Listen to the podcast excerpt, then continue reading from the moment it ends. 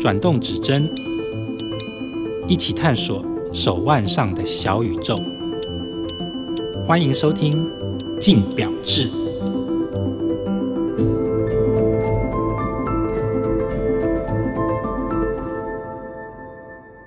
各位听众，大家好，欢迎收听由静好听与镜周刊共同制作播出的节目《镜表志》，我是镜周刊精品组记者王思成 Amanda。那这一集呢，我们要聊的题目是五万元以下的 circle 要怎么挑？今天我们邀请到的来宾是专业表评孙德明 Q。大家好，我是 Q。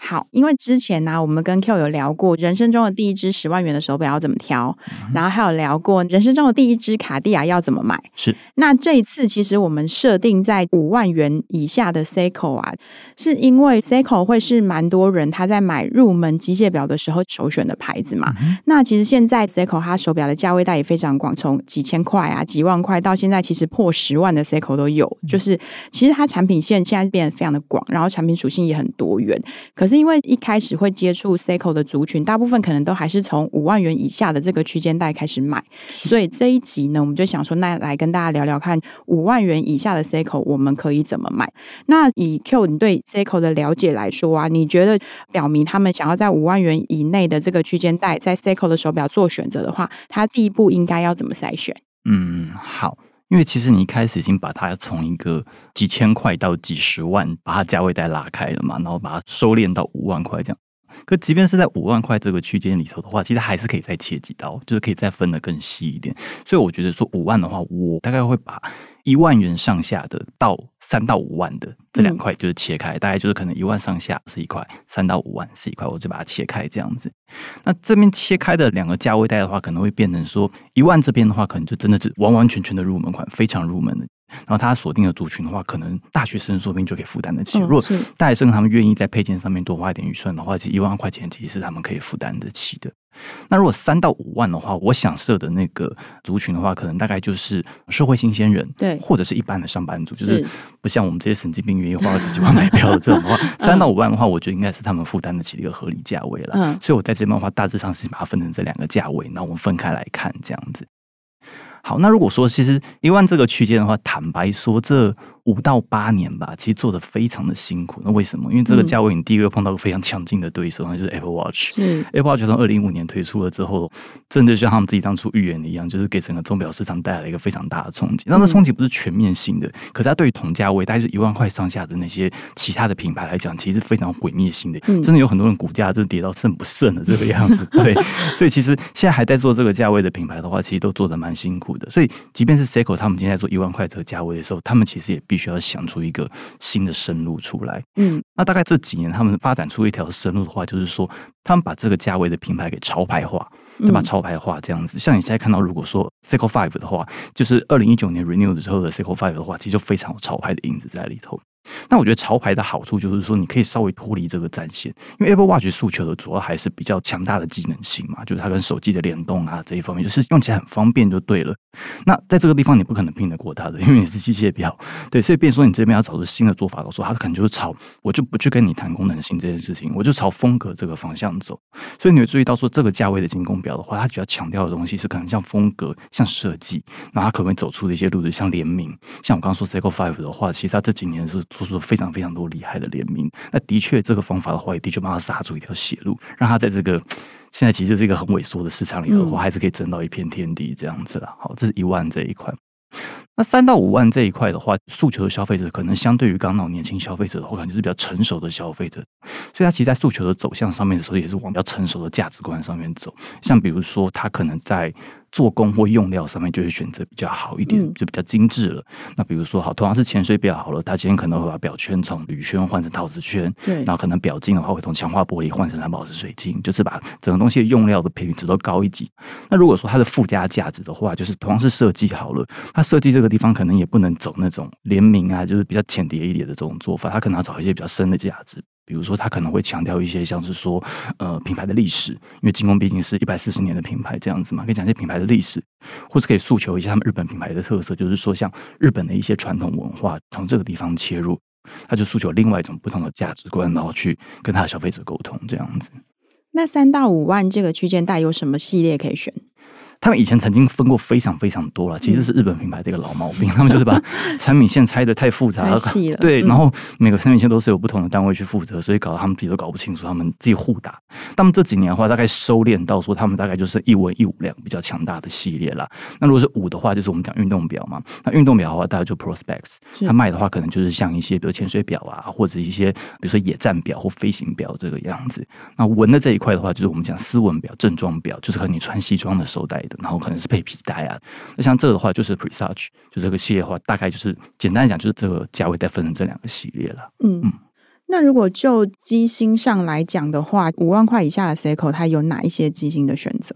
今天你看整个 Seiko 品牌里头，他们手下有的机芯的话，大概就是不出机械嘛，石英嘛，然后 Spring Drive 这样子嘛。那 Spring Drive 的话，其实非得要十万以上才玩得到了，你在五万块以下大概玩不到，因为那毕竟是一个比较复杂的技术，比较独占的一个技术这样子了。那石英跟机械的话，其实它价位带跨的也很广，你今天要买几千块钱到买到几十万、上百万的，其实都有可能。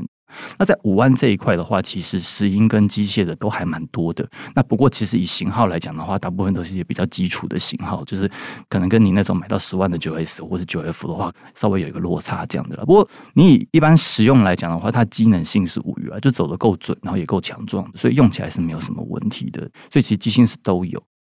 那你说，在这个价位带的产品里头，机械跟石英哪个比较多的话，哈，好，如果你今天把所有的产品全部摊出来，然后一只一只数的话，你应该会数到比较多石英表了，就是石英表的那个量可能还是比较多的啦。可是问题说，其实石英表它量多归多，可是其实可能是一些比较不重要的款式，大家可能不会注意到的款式，就是大家比较会关注、会上媒体的，或者大家会拿出来讨论的，其实机械表比较多。嗯，对，所以他们其实两种机芯在这个价位的分布，大概这样的感觉。是因为他们还是会比较主力想要推机械表吗？嗯，对了，因为我觉得说一般来讲，买到买到三五万的时候，可能大家会觉得说，他石英机芯可能不值三五万，会有这样子的想法，所以他会比较想在机械表上面多做了一点呢。那你觉得 Seiko 的石英表有什么可以看一下的款式吗？石英表。坦白说，如果说你要抓这个价位带的石英表的话，我觉得你往多功能的方向去找可能会好一点。因为其实说真的啦，你今天花个三五万块钱，然后买一个三针的石英表，其实感觉 那个心理上可能有点过不去。而如果如果你真的要买三针的话，你可能附加功能可能要多一点，比如说电波，嗯，比如或是卫星，卫星可能五万块钱应该是买不到，电波可能是有可能的啦。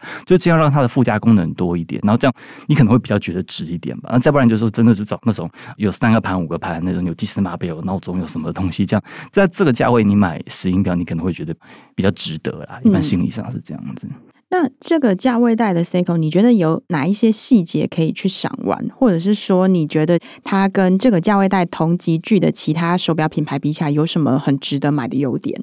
赏玩的话，好，我们刚刚分成文武两派嘛，那我就分开看。那如果是武的运动表这一块的话。其实 Prospects 他们好，你光是潜水表其实你可以玩的东西就还蛮多的。因为其实 Seiko 他们在这个价位的潜水表，就是光是那个表壳的造型，大概就分了七八种。嗯，如果说你说复刻的好了，它有一九六五、一九六八、一九七零。那如果说你单纯从壳型来看的话，它今天可能有海龟、有武士、有相扑，然后还有怪兽。嗯，我刚讲其实这么这么多 昵称，对对对，都是你的真真的。这昵称大部分都老外取的啦，因为你可以想象，就是说大概他们就把他们知道的日文全部都抖出来了，这个样子。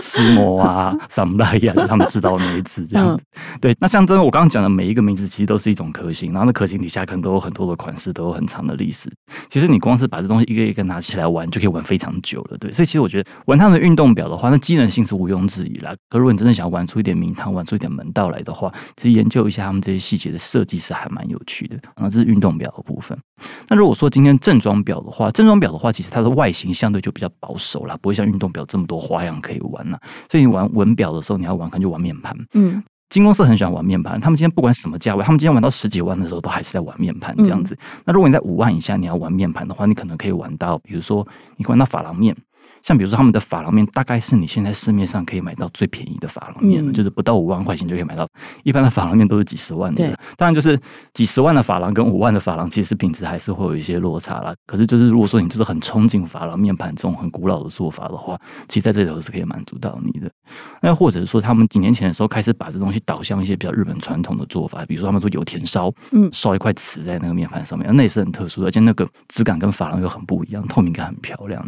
那或者是有一些纹路嘛，我们刚刚讲日本传统文化嘛，他们就把一些日本传统的一些花纹，比如说前两年开始做那个麻叶纹，嗯、对，就在日本很多地方都会看到那种漂亮六角纹，这样，他把麻叶纹做在面盘上面。那这些面盘的各种不同的表现方式的话，我觉得大概是玩他们纹表比较大的一个玩的点，这样子。好，那如果说你说要跟其他品牌比较的话，好，那我一样是跟两个不同的对手比。一个的话就是你跟瑞士比，好了，你跟瑞士表比。嗯、那其实以三五万这个价位来讲的话，我觉得瑞士表跟日本表品质不会差太多，因为走得准嘛，大家都蛮准的。那说耐不耐操呢？其实大家也都蛮耐操的，嗯、对。所以其实比品质的话，我觉得其实不会比出太多差异来了。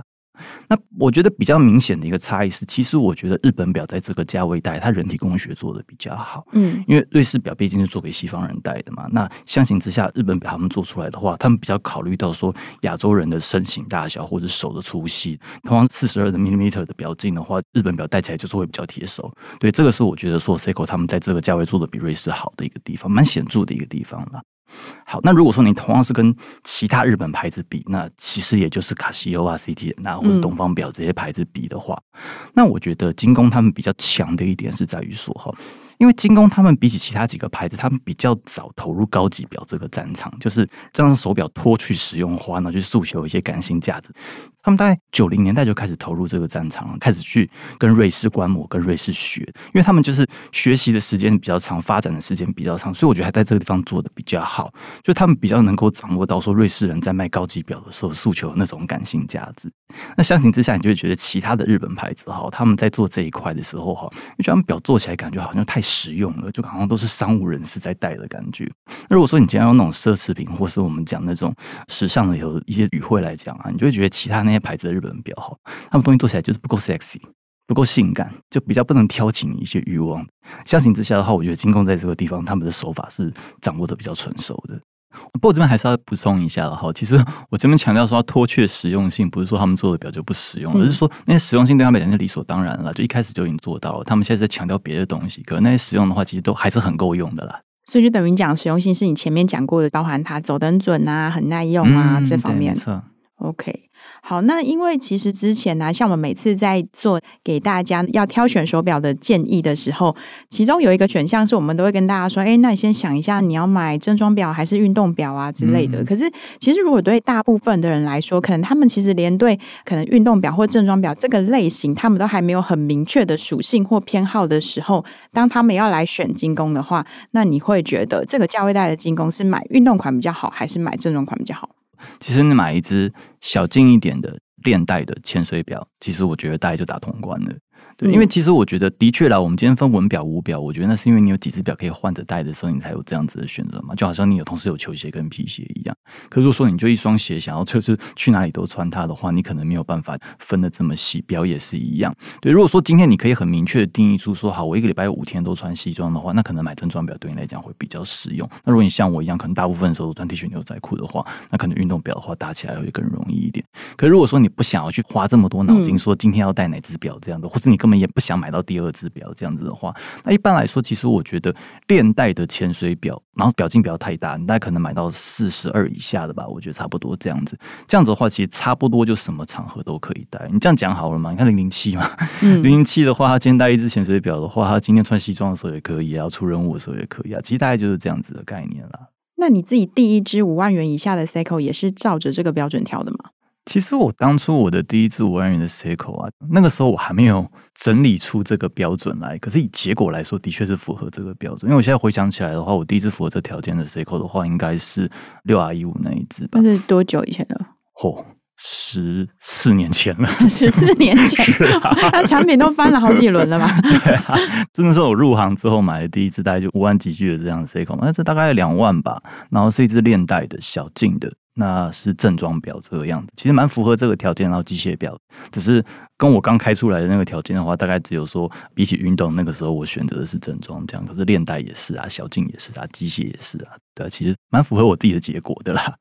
好的，那希望大家今天听完这一集之后呢，如果你刚好要买入门机械表，然后有在锁定精工的话，希望可以给大家一些挑选上面的建议。那今天呢，非常谢谢 Q，谢谢大家。也很谢谢大家的收听，也请持续锁定由静周刊与静好听共同制作播出的节目《静表志》，我们下次见。想听爱听，就在静好听。